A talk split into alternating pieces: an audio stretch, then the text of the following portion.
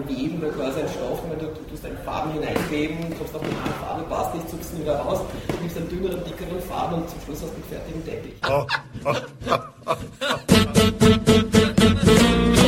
Kultur, Kultur Viertelstunde. Die Podcast-Reihe von www.kulturwoche.at.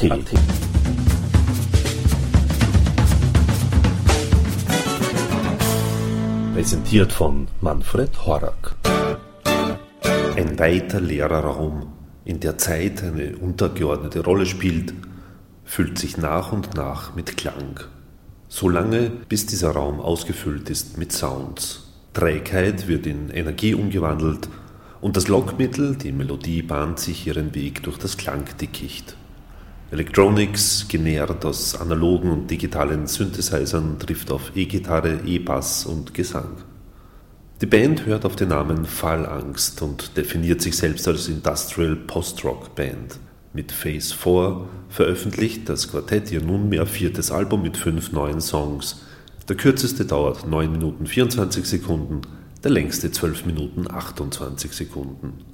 Darüber hinaus sind auch zwei Remixes auf dem Album zu hören.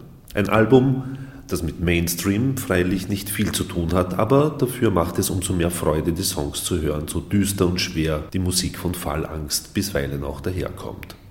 Ich traf die vier Musiker zu einem ganz und gar nicht düsteren Gespräch, quasi im Wirtshaus ums Eck. Und somit gleich mal Ton ab. Es hat nie einen Reißbrettentwurf für, für den Sound dieser Band gegeben, das hat sich entwickelt. Im Prinzip aus den, Entschuldigung, aus den, aus den Hörgewohnheiten von uns einfach heraus, dass jeder die Dinge reingebracht hat, die er am liebsten mag und am besten kann vielleicht auch. Die relativ nahe, aber sind so, dass sie eben doch etwas Stimmiges ergeben kann. Ich würde sagen, es gibt Schnittmengen. Es ja. gibt Schnittmengen, aber wir haben teilweise total diametrale Geschichten. Also zum Beispiel, also ich mag zum Beispiel Band A, du verabscheust sie, du machst die Band B, die halte ich nicht aus. Aber wir finden uns bei Band C wieder. Und die Schnittmengen sind auf jeden Fall da. Das ist ja schon vor allem diese, diese Vermischung aus analogen Gitarrenmusik und Elektronik es sind eigentlich schon zwei, zwei also nicht unbedingt diametral, aber, aber ganz schön weit entfernte Pole, die, die wir da verbinden. Also gerade wenn man diese, äh, diese IBM-Sachen hernimmt, die ich jetzt doch auch sehr, sehr gerne höre und, und die man sicher auch in der Elektronik äh, bei uns wiederfindet, da ist eigentlich analoge Instrumente sind dort selten gestreut bzw. nie zu finden. Also da sind der, der, Alfred und der Philipp, äh, glaube ich, am wenigsten zu Hause. Diese 80er Elektronik, wobei wir uns dann sicher wieder bei Bands finden, sag jetzt mal Nine Inch Nails oder Ministry, die da auch wieder Teile mitbringen, haben wir dann wahrscheinlich eher oder Schnittmenge. Und wie, wie geht ihr daran mit dem zu arbeiten, bzw. ein Stück zu erarbeiten? Das legt immer der Dion Angst mit seiner Elektronik äh, die Basis vor, äh, auf dem wir dann herumjammen. Und dann entwickelt es sich und nimmt langsam Form an. Aber das ist eigentlich äh, immer schon mhm. der Zugang oder die Art, wie wir arbeiten. Also es fliegen dann auch sicher immer wieder mal Sachen raus von mir, ja, wo man dann draufkommt, okay, das funktioniert so einfach nicht. Ja. Dann baut man es um komplett oder, oder findet die Dinge dann in einem anderen Song wieder. Aber es ist eigentlich schon meistens so, dass ein gewisses Grundkonstrukt und sei es nur eine Tonart, sage ich jetzt mal, äh, von mir irgendwo kommt und dann wissen die anderen schon mal, äh, wo die Reise hingeht. Und welches Instrument verwendest du da? Also ich habe ähm, mehrere Synthesizer, teilweise digital, äh, analog auch, ähm, viel Sampling eben auch. Also im Prinzip ist äh, ein Roland Groovebox äh, mein Basisinstrument und von dort geht immer alles andere weg. Und generierst du da auch die Sounds selbst sozusagen? Teils, teils. Also ich verwende schon sehr viel von den vorgefertigten Sachen, weil einfach äh, die Bandbreite bei dem Ding so riesig ist, dass ich selten äh, in die Situation komme, wo ich sage, es gefällt mir nicht, was da ist. Manchmal gibt es, dass man halt in der Klangfarbe ein bisschen was ändert, aber so die, die, die grundsätzlichen Sounds reichen meistens, sage ich jetzt einmal. Und braucht man das jetzt überhaupt noch heutzutage? Weil glaube, gibt es eh ja, wobei gerade im, im GarageBand die Sachen mittlerweile eigentlich äh, viel zu schön klingen. Also gerade diese, weil jetzt bei meiner Roland Groovebox, die, die wird auch nicht mehr gebaut. Ja. Es sind auch Sounds drinnen, die von dieser TB303, äh, die doch legendär ist, auch äh, herkommen. Und diese teilweise doch recht 8-bit-räudigen Sounds, die findet man eigentlich kaum mehr. Also die müssten sich dann wieder selber generieren über umständliche Filter. Und da bin ich schon recht happy, das Gerät kann das und auch vom, vom Handling her können mir die, die Software-Synthesizer einfach viel zu viel. Das ist, da verliert man sich dann immer gleich und so ist es recht kompakt in einem Gerät und man ist limitiert auch und das hilft aber auch. Nights dark beyond darkness, and the days more gray each one than what had gone before. Like the onset of some cold glaucoma dimming away the world.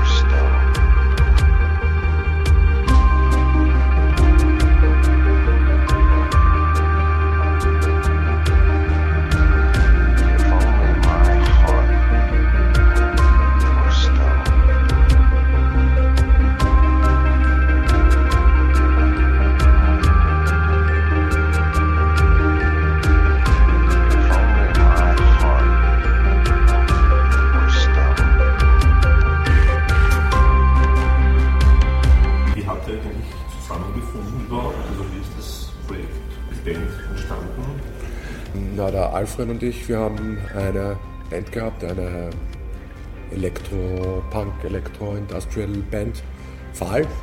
Ähm, ganz einfach unsere beiden Namen, Philipp und Alfred, die Abkürzungen. Dion hat ein Solo-Projekt gehabt oder hat es auch teilweise immer noch. Projekt Angst. 2006 haben wir uns dann bei einem oder für ein Konzert im Ritz dazu entschieden, dass wir mal gemeinsam auftreten. Und das hat uns eigentlich allen sehr gut gefallen. Und danach haben wir einfach weitergemacht und haben Sachen aufgenommen. Und dann war es quasi eine richtige Band. Dann ist noch ein Bassist dazugekommen, der Kevin. Der hat dann relativ lang bei uns Bass gespielt.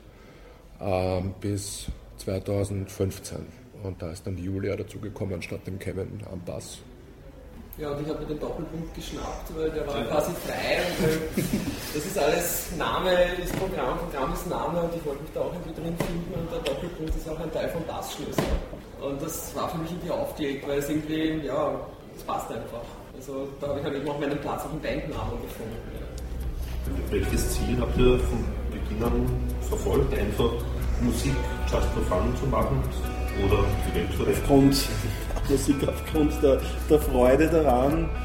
Äh, aber wenn man was macht, was einem taugt, oder zumindest bei uns war das schon so was klar, dass wir das nach, nach außen tragen wollen und halt Konzerte zu spielen. Also wir haben ja vorher alle schon ewig in Bands gespielt und genügend Erfahrung mit Konzerten, Touren, Releases. Also das war schon logisch, dass wir das auch machen. Aber grundsätzlich Freude an der Musik.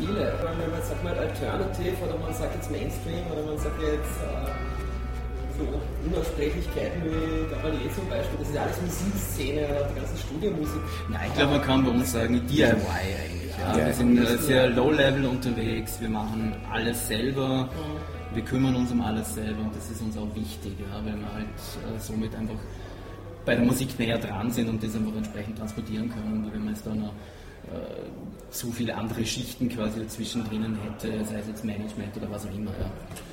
Und stilistisch, glaube ich, ist es sehr überschaubar, die Bands oder die Szene, die uns irgendwie nahe kommt. Also es gibt eine Handvoll Bands und Veranstalter, die wir kennen und mögen und umgekehrt, aber es ist extrem überschaubar. Ja, gut, das ist halt knapp am Film vorbeigeschlagen. Aber nur sehr knapp. Sehr gut. äh, weil ihr gesagt habt, äh, ihr macht alles selbst, auch die Covergestaltung, das Foto oder so? Die Fotos, äh, muss ich gestehen, sind aus einer, einer Bilddatenbank, aber auch eine, die jetzt ein bisschen jenseits vom Mainstream steht. Äh, und ein bisschen Fotomontage ist auch dabei, ein bisschen an den Farben umdrehen, aber es ist auch aus äh, der eigenen Feder sozusagen. Also ohne einen Grafiker beim letzten Album hatten wir einen Künstler, der uns da äh, das Design quasi vorgelegt hat. Das haben wir dieses Mal auch wieder probiert, sind aber eigentlich auf keinen grünen Zweig gekommen. Also nichts hat uns allen gut gefallen. Also haben wir es am Schluss dann besser selber gemacht. Und jetzt sind wir eigentlich alle recht happy damit. Schaut auch irgendwie sehr nah aus. Ähm, das Verstecken eurer Namen sozusagen, also einfach den Doppelpunkt zu verwenden oder eben halt die Abkürzungen, ist auch ein bewusst von euch gesetzt, nehme ich an. Es hat sich so entwickelt mit der Bandgeschichte, mit, weil es eben Fall gegeben hat. Ich meine, diese, diese Band haben wir quasi in einer Nacht aufgrund einer Gig-Möglichkeit kreiert und haben den Namen schon dem Veranstalter übermitteln müssen, obwohl wir noch keine Musik dazu hatten, oder? Ich glaube, so war das. Ja. äh, und dann ist es halt extrem pragmatisch aus dem Vornamen entstanden und mit diesem Pragmatismus haben wir es vollendet dann den Namen. Und im, im Booklet natürlich dann das auch wieder aufzuschlüsseln, dass die Leute auch verstehen, wo kommt der Name her, war glaube ich schon ein bisschen wichtig, weil es teilweise äh, eigenartige Assoziationen gegeben hat mit dem Phalanx, die wurde teilweise angesprochen auf, auf rechtsradikale Kontexte sogar, also in Phalanx Europa oder so weiter. Und da ist es schon gut, wenn man das aufschlüsselt, dass das wirklich eine Namensspielerei ist. Und bei mir eben das Projekt Angst, das es halt auch schon ewig gibt. Ja, mag auch ein bisschen Pathos dahinter stecken, aber behalte ich mir einfach. Obwohl das checken immer noch nicht alle. Ne? Nein, das, ist, nicht alle. das ist eine Review, was halt der, der Magnus geschrieben hat aus dem Trust. Da steht drinnen, es ist eine offensichtliche äh, Wortspielerei mit Phalanx, glaube ich, meint er. Also, Auch wenn die Abkürzungen drinnen stehen, es, es dürften manche Leute immer noch irgendwas rein interpretieren. Und eben die, die Phalanx und der Phallus kommen Ja. immer wieder Ja, vor. wenn man anfängt zu googeln, dann landet man bei Trumpis und Angriff.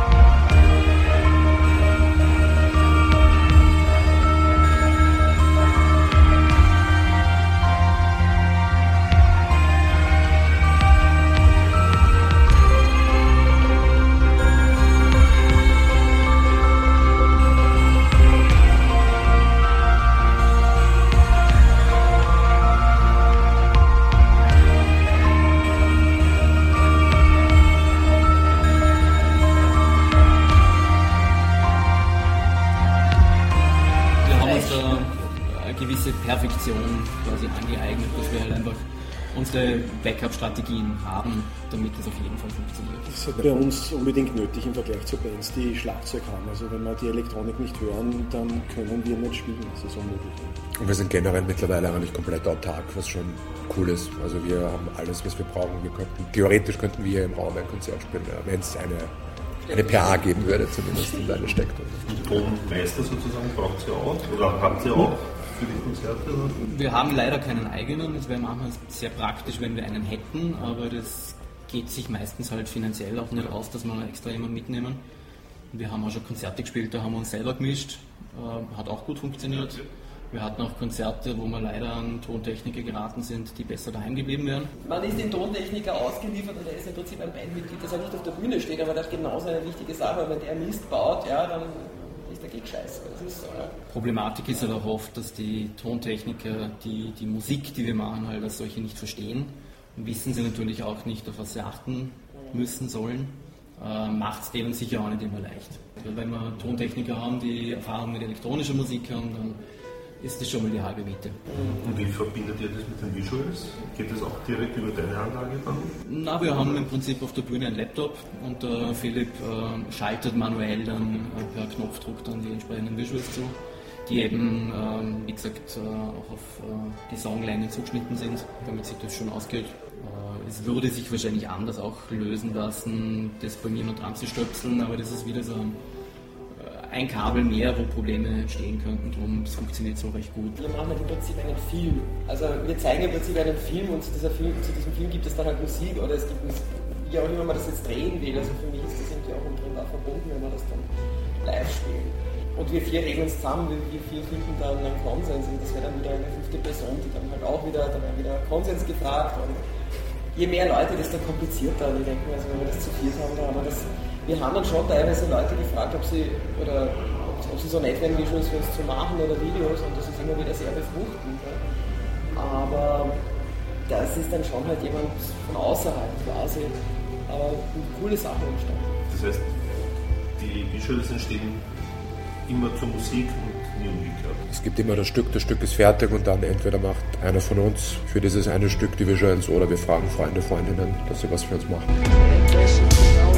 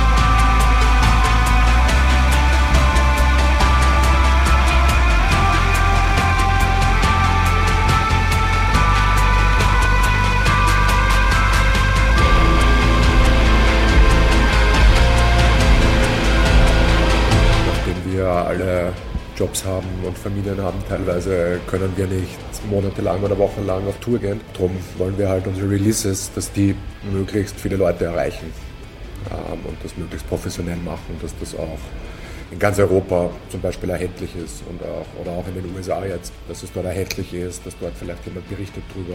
Gibt es eine nette kleine Episode, haben wir in Berlin gespielt ist ein, da ist ein Schwede, oder? Man Schwede aus Ein Schwede, der, der ist dann zu uns hingekommen und dem hat das irrsinnig getaugt, der hat dann eine Vinylplatte gekauft und einige Zeit später postet er in irgendeinem Blog ein Foto von, von, der, von der Black Country auf irgendeinem High-End-Plattenspieler und schreibt darunter, wie er sich gerade an diesen Klangkaskaden delektiert und wie er das entdeckt hat und wie toll das ist. Und das ist irgendwie schon nett, wenn man da, ich, und ich war bei dem Album noch gar nicht involviert, aber irgendwie, okay, da sitzt jetzt jemand in Göteborg und hört sich erstens die Platte an und findet das jetzt so toll, dass er jetzt glaubt, er muss, er, jetzt ein Foto macht und das schreibt und wie geil er das nicht findet. Das ist, das ist. Gibt es einen Unterschied zwischen Vinyl und, und CD in der Produktion her? Mastering ist ein Unterschied. Äh, ja, und die Songreihenfolge ist leicht unterschiedlich.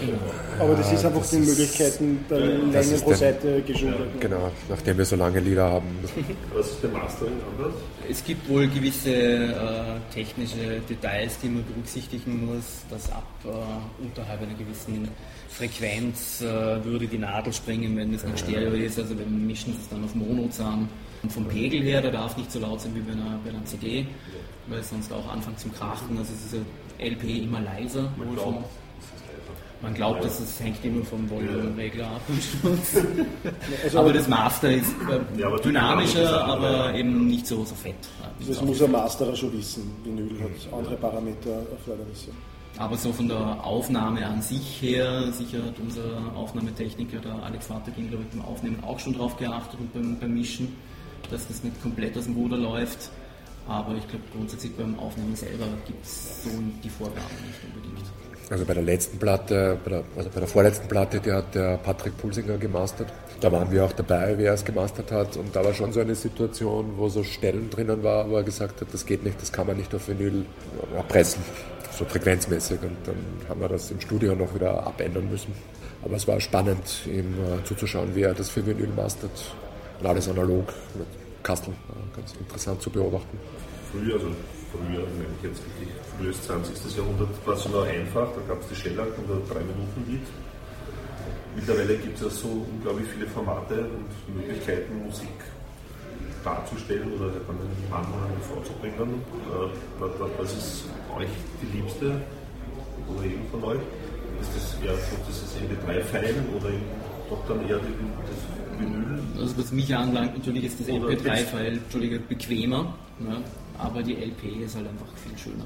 Für mich jetzt, wenn ich mir daheim das auflegen kann, fühle ich mich ein bisschen besser damit, wie wenn ich mir auf meinem Telefon das äh, File dazu abspiele. Ich hätte jetzt noch keinen Unterschied gehört, das behaupten ja viele, also es mag auch so sein technisch. Es klingt schon die, anders. Die LP so, so viel anders klingt, ähm, aber jetzt so im täglichen Leben, wenn ich unterwegs bin und Kopfhörer drin habe, würde ich den Unterschied wahrscheinlich nicht merken. Sagen, das ist so ein bisschen wie, wie Wurstsemmel und ein feines Abendessen.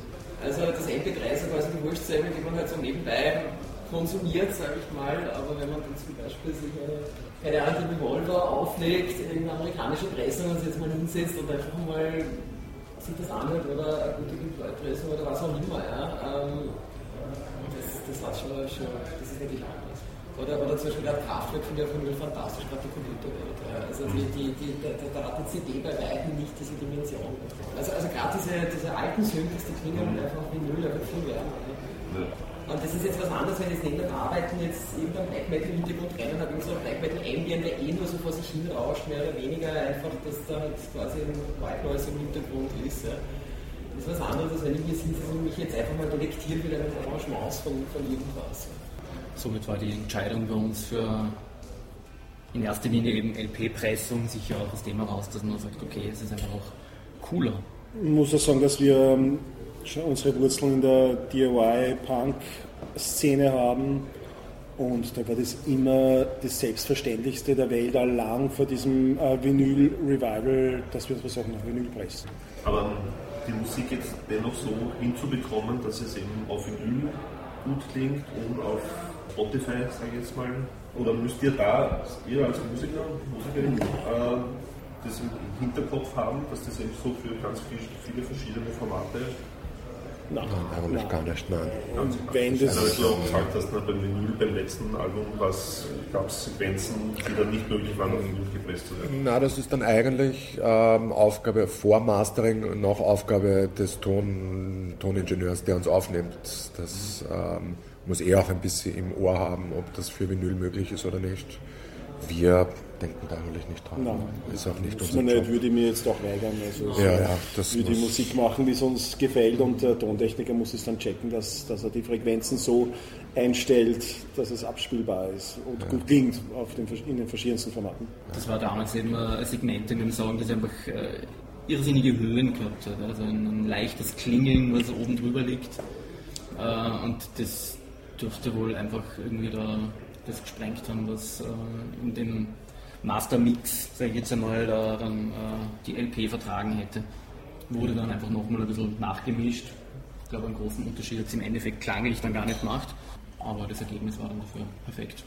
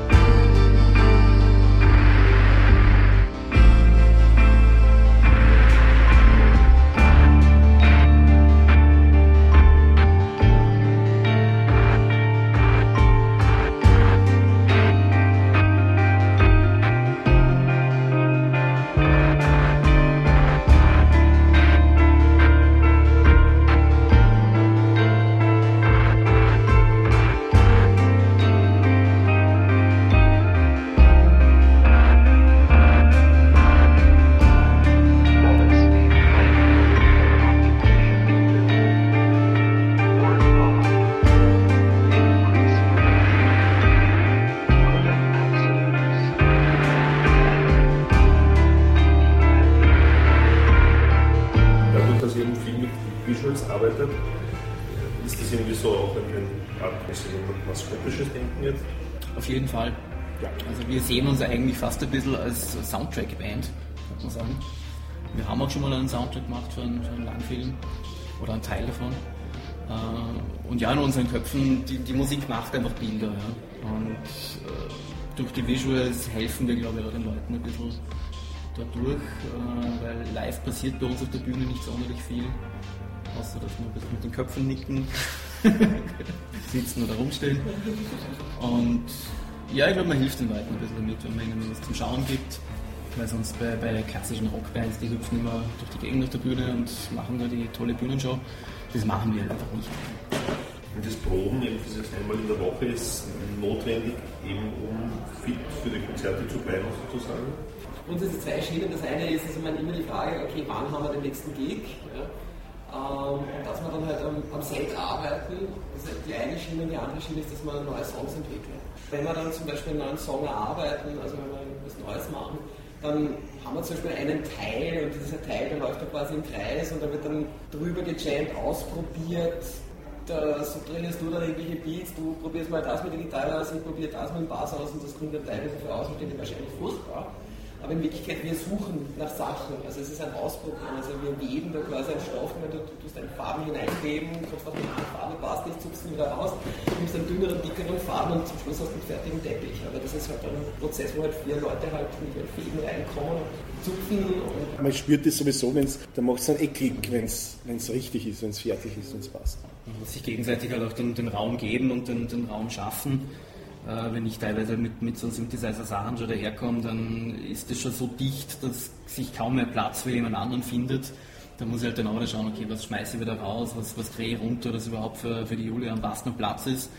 Äh, oder, oder Dinge, die sich dann mit, mit Alfreds Gitarre schneiden. Ja. Also da muss man immer ein bisschen schauen. Dann. Das ist, da bin ich oft so ein bisschen voreilig, wenn ich dann halt so Ideen habe, dann mache ich das halt und dann ist das schon ein ziemliches Paket. Dann muss man wieder anfangen, das Paket aufschnüren und ein paar Sachen wieder rauswerfen. Genau, einfach den, den Ballast raus, ja, dass sich da dann überhaupt noch was ausgeht. Mit dem Sampling genauso, ich dann Entwürfe, wo dann irgendwie durchgesampelt wird von vorne bis hinten. Und dann kommen wir drauf, der Philipp sollte eigentlich auch noch irgendwo seine Stimme unterbringen. Und dann schmeißt man es wieder raus und, und sucht sich was Neues. Und, und, ja. Wobei es dann zum Beispiel gerade bei den ba beim Basis ist natürlich äh, spannend, wenn, wenn du dann zum Beispiel schon so eine Bassline hast und das ist dann zum Beispiel so eine zweite Bassline, die dann zum Beispiel auf ist, drüber liegt. Und gerade dagegen wirst und dass dann der Bass dann zum Beispiel eine andere Funktion hat, als der Bassgitarre es normalerweise klassischerweise hätte. Das kann zum Beispiel eine Gitarre, also eigentlich jede zweite Gitarre spielt zum Teil, aber wobei ich meistens schon im Keller bleibe mit der Fußseite. Also für mich sehr gut. Ja. Ich weiß jetzt noch, dass der, der, der Miles Davis hat eben gesagt über John Coltrane, dass er halt äh, Schwierigkeiten hat, sein, sagt oft sein Saxophon-Solo, also ein richtiges Ende zu finden. Er weiß oft nicht, wann er aufhören soll. Irgendwie so auf die Art. Ähm, was vielleicht nicht wirklich ein Kompliment ist. Aber das jetzt auf euch umzulegen, wie findet ihr sozusagen am, am, am Schluss, dass das sozusagen alles von Beginn bis zum Ende gerade für euch die richtige Länge hat und dass ihr euch nicht verwurschtelt oder Ich finde es manchmal auch sehr, sehr schwierig, zum Ende zu kommen. Also ich würde jeden Song am liebsten 20 Minuten lang machen. Ich muss da oft eingebremst werden. Und finde es dann eben schon auch schwierig, irgendwie aus dem, dem ganzen Gefüge dann wieder rauszukommen. Aber dann zum Glück sind wir zu viert, dann wird sich schon ein Weg finden. Es ist dann oft so, dass man zum Beispiel eine Phrase hat, die über mehrere Takte geht und dass man sich dann überlegt, okay, wie oft wollen wir diese Phrase spielen? Und ähm, wie lang wollen wir diese Monotonie stehen lassen? Wann wollen wir aufbauen? Wann wollen wir zum Beispiel wieder einen Bruch machen?